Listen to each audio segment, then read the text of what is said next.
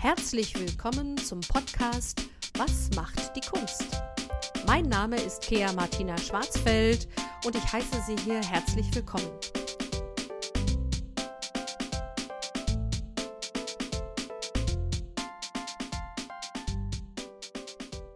Herzlich willkommen zu einer neuen Ausgabe von Was macht die Kunst? Heute habe ich das Benefizorchester bei mir. Ähm, namentlich sind das Theresia, Moritz und Clarissa. Ein herzliches Hallo und Aloha. Stellt euch doch bitte einmal vor. Hallo, ich bin Theresia. Ich bin, glaube ich, noch 26 Jahre alt. ähm, studiere im Moment noch meinen Bachelor an der Hochschule für Musik und Darstellende Kunst in Stuttgart fertig und mein Hauptfach ist Fagott. Ich werde also hoffentlich in baldiger Zukunft in einem Orchester Fagott spielen. Mhm. Dieses Orchester habe ich auch gleich für dich, liebe Theresia. Auch von mir ein herzliches Willko Willkommen an alle Zuhörer und Zuhörerinnen. Ich bin Moritz, ich bin 24 Jahre alt, ähm, auch Musiker an derselben Hochschule für Musik und Darstellende Kunst in Stuttgart und Begründer und äh, musikalischer Leiter des Benefizorchesters und freue mich, dass wir heute über dieses Projekt mit der KEA sprechen dürfen. Mhm. Hallo. So, ich bin die dritte im Bunde. Ich bin Clarissa. Ich bin noch 24 Jahre alt. ähm, habe meinen Bachelor in Kultur- und Medienbildung gemacht und jetzt meinen Master in Bildungsmanagement und ähm, arbeite an sich als Musik- und Medienpädagogin. Allerdings liegt mein Herz ganz arg in Richtung Kulturmanagement und Musikmanagement. Ja. Mhm. Ja, wunderbar. Dann danke ich euch erstmal für diese nette Vorstellungsrunde. Dann kriegt man schon mal so einen kleinen Eindruck von euch. Ja, lieber Moritz, das Benefizorchester, was genau steckt denn da so hinter deiner Idee? Wie stellen wir uns das vor? Erzähl mal ein bisschen. Das Benefizorchester ist, wie der Name schon sagt, ein Orchester, das sich dem guten Zweck verschrieben hat, aber kein festes Orchester, in dem jetzt ganz spezifische Musiker und Musikerinnen ähm, regelmäßig mitspielen, sondern wir wollen eine Organisationsstruktur bieten, die sich dann projektweise füllt mit Musiker und Musikerinnen, ähm, wo wir projektweise arbeiten, ein Projekt dann beschließen mit möglicherweise mehreren Konzerten, an denen dann, ähm, an denen dann die Einnahmen und der Erlös gespendet wird. Aha, okay. Das heißt, ihr ähm, wollt jetzt eine Struktur schaffen, die dann äh, quasi auch nachfolgende Studenten oder nachfolgende Musiker quasi reinschlüpfen und das äh, weiter fortführen können. Habe ich das jetzt richtig verstanden? Ja, ganz genau. Also die, die Organisation, die, die soll von uns gemacht werden und auch die, die Leitung der jeweiligen Projekte, aber die Orchesterbesetzung personell soll sich dann auch von Projekt zu Projekt äh, ändern. Denn, und das finde ich ganz bemerkenswert, die Musiker und Musikerinnen, die bei uns dann spielen, haben sich äh, verschrieben dem guten Zweck und verzichten auch auf, ein, auf, ein, äh, ja, auf eine finanzielle Entschädigung, auf eine Art Gehalt, die man sonst äh, in der Branche auch für solche Projekte erhalten würde. Ah ja, das klingt ja sehr altruistisch und ähm, ja, finde ich ganz spannend. Auch in der, in der ähm, heutigen Zeit, ähm, wo ja auch Musik gerade so ein bisschen zu kurz kommt, äh, so für meinen Geschmack, liebe Theresia. Wie siehst du das denn? Ja, in den letzten Monaten mit der Corona- Krise, da ist schon ein bisschen Stillstand mhm. äh, im Raum gewesen, vor allem in den künstlerischen Gefilden, sag ja. ich mal. Also das war ja bei allen Künsten so, egal ob das jetzt Orchestermusik oder Tanz oder der Gitarrenunterricht war, sagen mhm. wir mal so. Ja. Ähm, ja, ich bin umso dankbarer, dass im Moment es also jedenfalls in meiner Blase so langsam wieder ein bisschen losgeht. Ähm, also, dass so ein bisschen die ersten Orchesterprojekte wieder kommen, dass man wieder spielen darf. Ja. Bei uns äh, ging zum Glück auch schon relativ bald das Studium wieder los, dass man wieder unterrichten, unterrichtet werden konnte. Ähm, das äh, hat natürlich ja, die Lage ein bisschen gelindert. Ja. Aber ähm, ich bin froh, dass ja, ich bin froh, dass die Monate vorbei sind. Jetzt gerade so die, die heftigen Monate und ich hoffe, dass keine neuen heftigen Monate kommen. Das hoffen wir alle.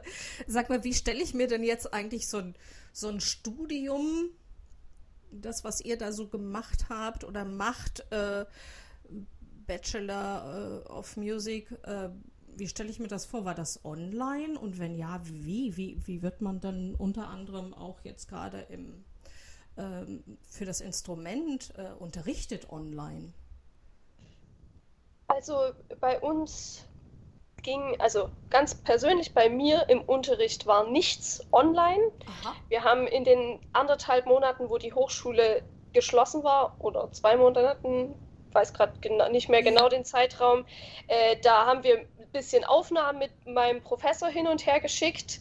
Sonst wurde aber wieder in persona unterrichtet mit in großen Räumen mit viel Abstand und so weiter oder mit der Plexiglaswand dazwischen. So war das in Stuttgart. Die haben relativ schnell ein Hygienekonzept entwickelt, wo das wieder funktioniert hat. Ja, großartig. Ich, genau, ich weiß, dass es in anderen Hochschulen überhaupt nicht so war, dass dort das gesamte Sommersemester lang online unterrichtet wurde über Skype oder ähnliche Plattformen. Ja wo ich unterschiedliche Rückmeldungen von Bekannten bekannt, ja, mitbekommen habe, die, wo das mal gut und mal weniger gut lief. Ja.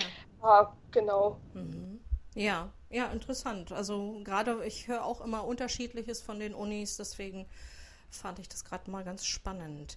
Ja, liebe Clarissa, nochmal wieder zurück zum das Benefizorchester. Ähm, du bist für die Orga und für die finanzielle Situation ähm, zuständig. Wie mhm. weit bist du denn jetzt gekommen? Auch so durch diese Corona- Pandemie, ähm, denke ich, stelle ich mir das ein bisschen schwierig vor, äh, da ähm, ja, Finanzen abzufragen oder so. Wie, wie hat es ausgesehen? Ja, also äh, generell ist es ja bei karitativen Projekten immer so eine Sache mit den, ähm, mit den Projektmitteln. Ja. Ähm, dadurch, dass wir ja auch jetzt nicht an eine sehr, sehr große Institution gekoppelt sind oder sowas ähnliches, erschwert es natürlich noch weiter die Akquise. Mhm. Ähm, und natürlich auch, dass äh, Corona natürlich auch zu einer gewissen Eindämmung geführt hat, was Projektmittel angeht. Ja. Dass zum Beispiel keine Ausschreibungen mehr stattgefunden haben für gerade solche ja, kleineren Projekte. Für uns ist es natürlich ein Großprojekt, aber jetzt im Vergleich zu einer sehr großen Institution ist es dann doch ein Kleinprojekt. Ähm, ja, also es ist natürlich schon erschwert. Mhm. Ähm, die perfekte Lösung äh, ist, glaube ich, ich glaube, die muss jedes Projekt für sich selber finden in, in dem Punkt. Die haben wir jetzt noch nicht ganz gefunden. Wir haben, sind gerade an dem Mittelweg. Mhm. Und ja, also hauptsächlich Augen aufhalten und hoffen, dass sich die ganze Lage etwas entspannt. Ja, ja. Na gut, vielleicht kann ja auch der Podcast noch ein bisschen äh, beitragen. Zu, ja, das wäre super. Eurer, wie ich finde, sehr unterstützenswerten und ähm, fantastischen Idee.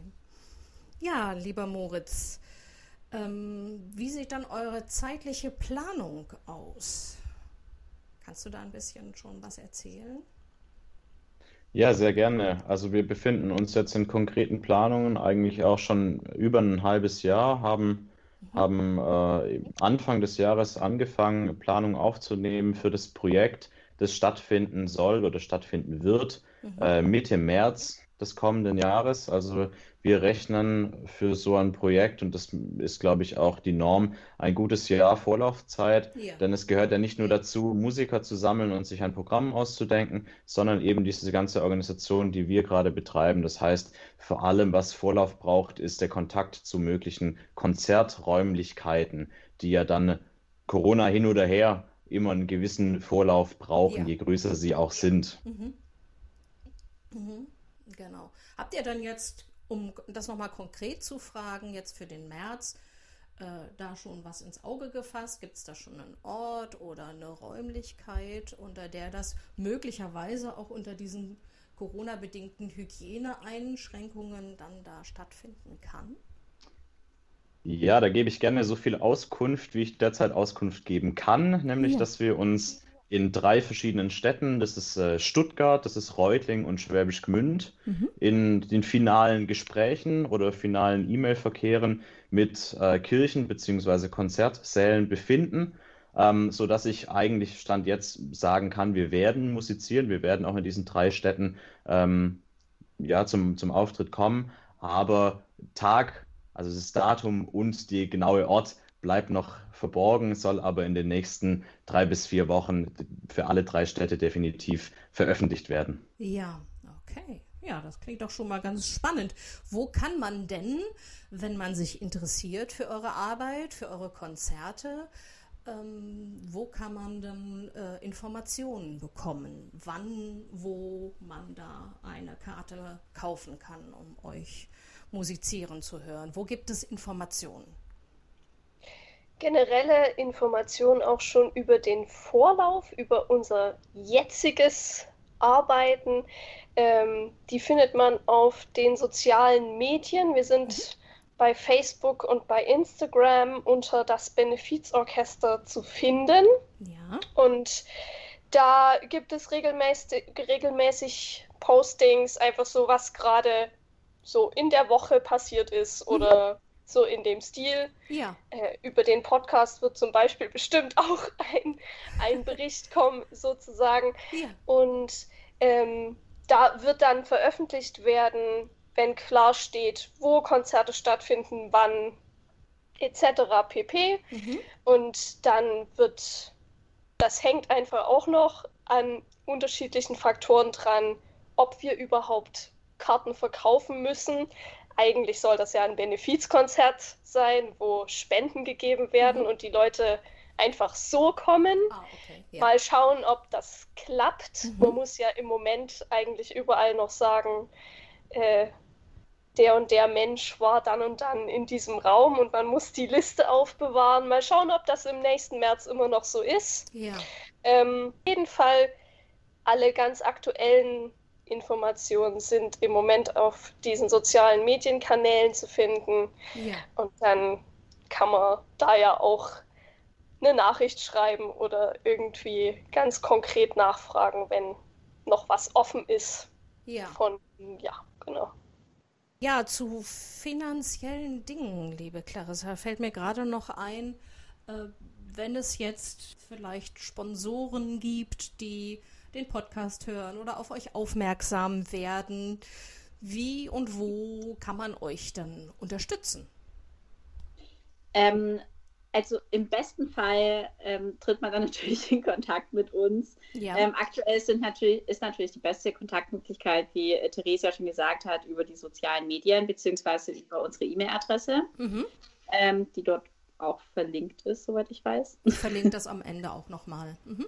Genau, perfekt. Ja, Ähm, genau, also es ist natürlich das Ziel, dass äh, das Projekt vorfinanziert wird und wir dadurch dann nicht irgendwie ähm, von den Spendengeldern irgendwas abknausern ja, müssten. Es ist erstmal unser primäres Ziel natürlich, ob wir dieses Ziel erreichen können und schaffen, ähm, steht erstmal noch in den Sternen, aber wir versuchen es natürlich bestmöglichst, das hinzubekommen. Ähm, Vorfinanzierung meint jetzt zum Beispiel auch sowas wie ähm, Saalmieten oder Technik oder diese Dinge, die ja auch Exakt. im Hintergrund da noch eine Rolle spielen und finanziert werden müssen, selbst wenn alle Teilnehmer, äh, alle Musiker des Orchesters quasi sagen, ähm, wir spenden unsere Arbeit ähm, dem wohltätigen Zweck. Genau, also wir versuchen natürlich hauptsächlich auch mit Sachmitteln, wie zum Beispiel, dass ähm, gewisse Räumlichkeiten zu einem vergünstigten Preis oder im besten Fall natürlich dann kostenfrei Ja, äh, für uns bereitstehen und ähm, natürlich die Kosten möglichst gering zu halten, damit halt auch dieser Spendenaspekt so hoch wie möglich sein kann und sein wird. Ähm, genau, also das impliziert natürlich dann diese ganzen Vorkosten. Mhm. Ja. Ähm, Moritz, sag mal, äh, was genau wollt ihr denn unterstützen oder würdet ihr unterstützen? Habt ihr da irgendwelche Projekte äh, ins Auge gefasst, euch verständigt über etwas, wo ihr sagt, schwerpunktmäßig soll das Geld, das ähm, da bei diesen Konzerten eingespielt wird, da und dahin gehen? Gibt es da Überlegungen schon? Ja, die gibt es. Die gibt es auch schon lange, seitdem wir uns mit der Planung an sich beschäftigen für das kommende Projekt. Ja. Wir wollten eigentlich zunächst ähm, einen, ja, ich sag mal, einen übergeordneten gemeinsamen Spendenzweck finden. Wie ich gerade schon angedeutet hatte, äh, werden wir in verschiedenen Städten konzertieren. Und, und das war ursprünglich die Planung, dass äh, aus allen Konzerten der Erlös in einen Topf fließt, der dann gespendet wird. Äh, aber auch wieder durch die Corona-Pandemie ähm, haben wir uns da nochmal zusammengesetzt und überlegt, dass wir doch eigentlich in der jetzigen Situation da helfen, wo es am nötigsten ist. Das heißt, wir sind in engem Kontakt auch gerade mit den, mit den Städten, in, in denen wir konzertieren, beziehungsweise in den Kirchengemeinden, deren Räumlichkeiten wir nutzen dürfen, Ja. äh, um dort lokale Projekte in den jeweiligen Städten mit diesem bestimmten Konzert dann äh, direkt unterstützen zu können. Ja, das finde ich eine großartige Idee, äh, weil ich mir vorstellen kann, dass die, die Konzertbesucher dann einfach auch einen persönlichen Bezug nicht nur zu euch äh, und zu dieser Idee vielleicht, sondern aber auch so zu diesen Projekten haben, die dann in ihrer Stadt auch eine Unterstützung finden sollen durch euch. Ganz genau, das war auch mit einer der Gründe, warum wir uns ents entschieden haben, dass wir lokal vor Ort spenden wollen. Ja, das klingt, finde ich, alles ganz großartig. Ähm, um nochmal jetzt so ein bisschen auf diese persönliche Ebene zu kommen und auch nochmal diese Corona-Pandemie, liebe Theresia, nochmal anzuschauen, da würde mich nochmal interessieren, wie, wie hast du das überlebt? Musstest du hungern oder wie, wie ging es dir als Studentin und äh, Musikerin äh, in dieser Pandemie? Erzähl mal. Also hungern musste ich nicht. Gut. Nein. Ähm, ich glaube, was alle, alle Menschheit betrifft, man war erstmal über die Gesamtsituation erschüttert. Hm. Solche Ausmaße, wie das genommen hat, das kennt man ja irgendwie höchstens aus irgendwelchen Science-Fiction-Romanen. Ja. Und jetzt sitzt man selber in der Situation. Ich habe erlebt, dass mir Musik machen erstmal nicht wirklich mehr Spaß gemacht hat. Mhm. Und dann, als man wieder irgendwie den Hoffnungsschimmer am Horizont sah, dass es weitergeht, hat es wieder Spaß gemacht. Mhm. War auch eine schöne Entwicklung. Mhm. Da hat man einfach mal wieder, ja, man hat ja so Phasen, wo man Musik machen oder im Speziellen das eigene Instrument leiden kann oder eher nicht so leiden kann. Ja. Und dann, dann es wieder leiden zu können, war schön. Ja. Genau. Es ist finanziell gesehen natürlich einfach hart, weil jegliche Orchesteraushilfen, die man bekommt, wo man so projektweise bei Orchestern spielt oder irgendwelche ja, kleinen Projekte, wo man eben mal ja, im Gottesdienst mus- musiziert oder sowas, das ist halt alles ausgefallen. Das ist natürlich für eine Musikstudentin oder generell für Musiker kompletter finanzieller Einbruch. Mhm. Ja. Das war nicht gut. Einfach so kann man so sagen. Ja. Ähm, das macht auch überhaupt keinen Spaß, hilft auch natürlich der mentalen Einstellung nicht weiter. Ja. Bei mir war es so, dass die Hochschule in Stuttgart dann dem, mit der Gesellschaft der Freunde einen Topf gefüllt hat mit Hilfsgeldern, Mhm. wo man sich einfach als Studentin bewerben konnte. Ja. Das habe ich gemacht, da habe ich eine finanzielle Unterstützung bekommen, für die ich sehr dankbar bin, weil da einfach auch mal zwei Monatsmieten geklärt sind sozusagen. Ja. Und wie ich vorhin schon gesagt habe, es geht zum Glück jetzt mittlerweile ja wieder los. Man darf mal wieder spielen und verdient also auch wieder einfach Geld. Ja. Es war einfach die, die übergeordnete Lage war natürlich, dass es ja so Hilfstöpfe gab vom Land Mhm. oder der Stadt oder Mhm. so weiter Mhm. für KünstlerInnen. Mhm. Problem ist einfach nur dabei, dass da natürlich die freischaffenden KünstlerInnen bedacht werden sollten. Ist ja, ja auch bloß so. Mhm. Aber für StudentInnen sind diese Töpfe eigentlich nicht zugänglich gewesen. Ja. Ist ja auch logisch. Wenn man aber kein BAföG bekommt, jetzt nicht irgendwie von den Eltern unterstützt werden kann, mhm. dann muss man sich ja mit einem Job über Wasser halten. Mhm dass der dann erstmal weggebrochen ist, hat nicht so viel Spaß gemacht. Ja. Aber es wird gerade wieder besser. Ja. Ich bin also eigentlich wieder froh.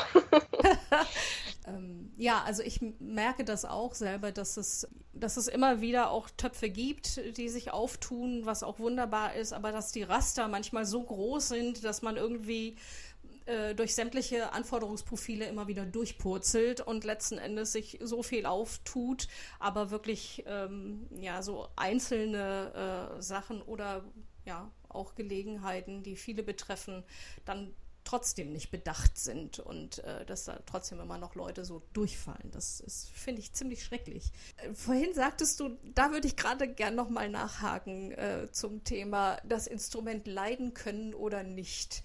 Hat das unter anderem auch was damit zu tun, dass Musik ja nicht nur so ein Selbstzweck ist, sondern dass man das ja vielleicht auch unter der Intention macht, ähm, Freude zu bereiten, ähm, da anderen Leuten auch was zu geben?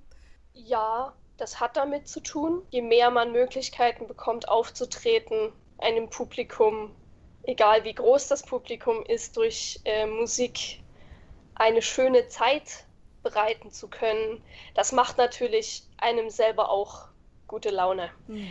äh, und verbessert die Verbindung, die man zu sich und der Musik und seinem Instrument hat. Das ist auf jeden Fall zu einem Teil der Fall. Ich mache natürlich auch Musik für mich alleine. Mhm. Und für mich, ich will ja selber auch Spaß dran haben, mhm. ohne dass ich jetzt nochmal jemanden extra vorspiele. Yeah. Deswegen solche Phasen des Nicht-Leiden-Könnens, des Leiden-Könnens, das hat unterschiedliche Gründe, warum das eine oder das andere so ist, sag ja. ich mal. Das ist zum Beispiel ein Punkt, warum ich mich jetzt so auf nächsten März freue und dieses Orchesterprojekt auf dieses Orchester, was dann da auftreten wird, egal in welcher Form. Das, es macht einfach Spaß, selber im Orchester zu sitzen, natürlich. Mhm.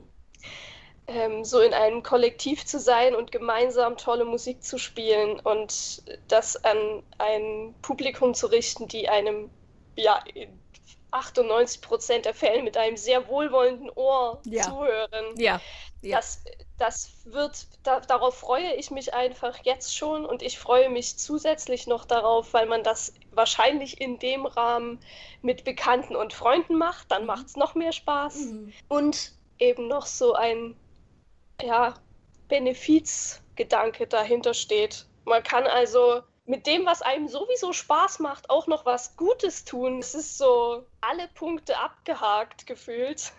Super. Das, ich glaube, das wird richtig gut und ich freue mich darauf. Ich finde solche Projekte, die werden immer sehr gut angenommen von MusikerInnen. Ja. Ähm, die beschäftigen sich gerne in der Regel mit solchen Projekten. Ja. Und spielen gerne.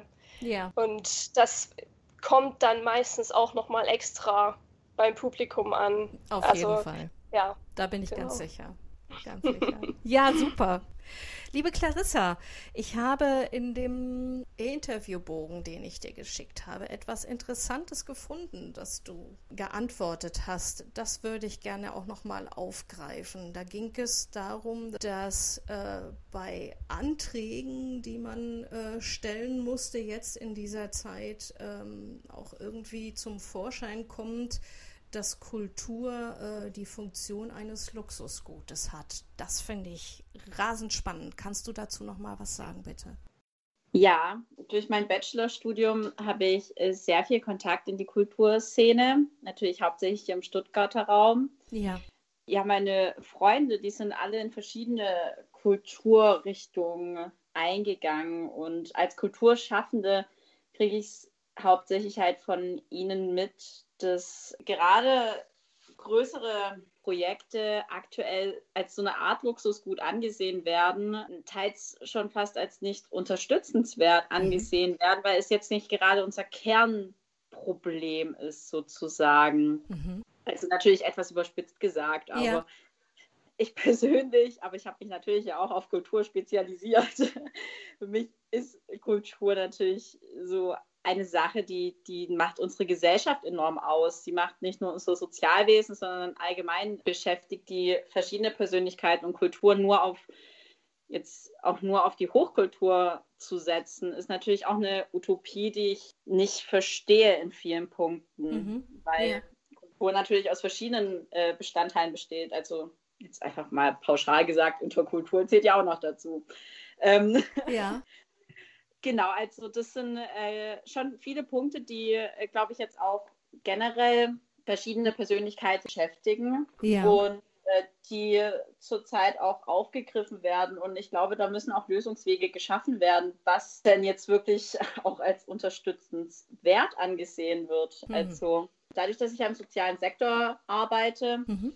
kriege ich häufig mit, dass der interkulturelle Faktor sehr oft gefördert wird mhm. oder dass man dort halt ähm, mehr ja, Arbeit rein investiert, was unglaublich wichtig ist. Und ähm, ich sehe das auch absolut als sehr hohe Priorität an. Ja. Jedoch äh, denke ich dann nicht, äh, dann wiederum nicht, dass ähm, solche Projekte wie wir jetzt zum Beispiel eins machen, das eher Richtung Hochkultur zielt, dann ähm, zum Beispiel bei Projektanträgen nicht bedacht werden. Mhm. Weil ich meine, im Endeffekt ist es ja bei beiden Punkten ein karitativer Aspekt. Und das einfach vielleicht etwas größer zu fassen, gerade was die Projektmittelakquise angeht, ja. würde uns unterstützen, ja. würde ähm, alle möglichen Kulturschaffenden unterstützen, ja. weil das ist einfach so ein sehr großer Punkt, der auch äh, noch die Kulturszene sehr lange beschäftigen wird, weil die ganzen Mittel, die jetzt plötzlich natürlich freigesetzt werden, weil die unglaublich wichtig sind für hm. Kulturschaffende aktuell und natürlich auch die ganzen Medien, welche plötzlich im Internet aufgetaucht sind, damit eben die MusikerInnen oder generell Kunstschaffende und so weiter überhaupt arbeiten können, ja. sind natürlich schon viele Punkte, die natürlich dann auch an Existenzgründen arbeiten. Und ähm, Absolut. Ja. Ich denke, dass da noch sehr viel auf uns zukommen wird.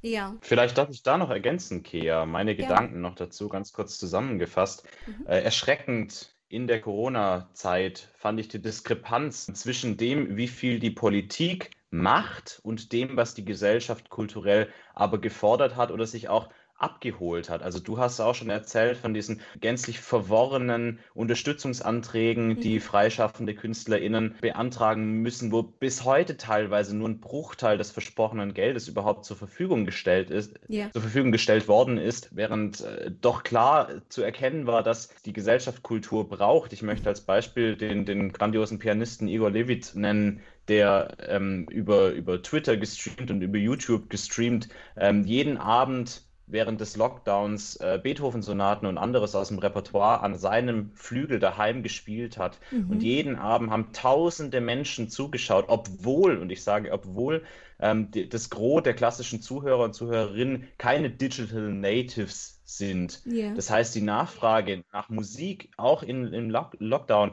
äh, war erstaunlich hoch und dafür erschreckend wenig ähm, was die Politik bis heute und bis mhm. jetzt, wir haben jetzt September, ja. für die Kultur äh, in Corona-Zeiten gemacht hat. Absolut, stimme ich dir absolut zu. Und dadurch sieht man, durch dein Beispiel, finde ich, sieht man auch sehr gut, dass es wirklich so ein inneres Bedürfnis dafür gibt. Für Kunst, kulturelle Inspirationen oder das einfach so ähm, genießen zu dürfen, dass das ein Teil auch von, von Lebensgefühl, auch von, ähm, ja, auch von einem Wohlfühlen äh, macht. Also äh, ich denke, also ich kann jetzt nur für, für mich sprechen, aber wenn du sagst, dass da tausende Leute zugehört haben und das ist ja nur ein, ein Beispiel von vielen, dann denke ich, dass das auch ähm, aus dem Herzen von ganz vielen Leuten so kommt. Ja, lieber Moritz, ich würde dir gern das letzte Wort quasi äh, erteilen und dich einfach nochmal abschließend fragen zu deinen Hoffnungen und Wünschen oder auch Ideen. Also du hast mir auch was von äh, alternativen kulturellen Konzepten geschrieben oder prinzipiell auch nochmal zu das Benefizorchester, äh, was dir da noch so durch den Kopf geht. Also unser Format vom Benefizorchester ist jetzt natürlich äh, recht konservativ. Ähm, wir, wir leben dann davon, dass wir live Orchesterkonzerte spielen können. Meine Hoffnung generell für die gesamte Kultur bzw. die gesamte Musikbranche wäre es, ähm, dass, dass wir gemeinsam alle gut aus, aus dem Tal wieder, wieder rauskommen und dass es eben nicht nur in der Gesellschaft um, um die Wirtschaftskraft geht, sondern auch und, und gerade hier in Westeuropa um die kulturellen Anteile, die wir in der Gesellschaft brauchen. Und äh, mit den alternativen Konzepten meine ich äh, beispielsweise äh, über noch verstärkte Nutzung vom, vom Internet, von, von Medien, von medialer Übertragung von Konzerten, die dann aber nicht äh, à la YouTube oder Spotify äh, zu Lasten der Künstler und Künstlerinnen gehen, ähm, sondern äh, ja, dass, dass da auch einfach ein, ein Standbein aufgebaut werden kann, womit KünstlerInnen, MusikerInnen, aber auch Chöre, Orchester einfach ein, ein, finanzielles Standbein wirklich auch haben können und nicht so sehr davon abhängig sind, dass die Pandemie in den Griff gerät, sodass man wieder in altem Ausmaße konzertieren kann. Denn wer, wer weiß, wann das wieder möglich ist, dass in, in, Kon in Konzerthallen 1000, 2000 Menschen an den großen Hallen äh, Schulter an Schulter mhm. sitzen mhm. werden. Das ist ja heute absolut undenkbar.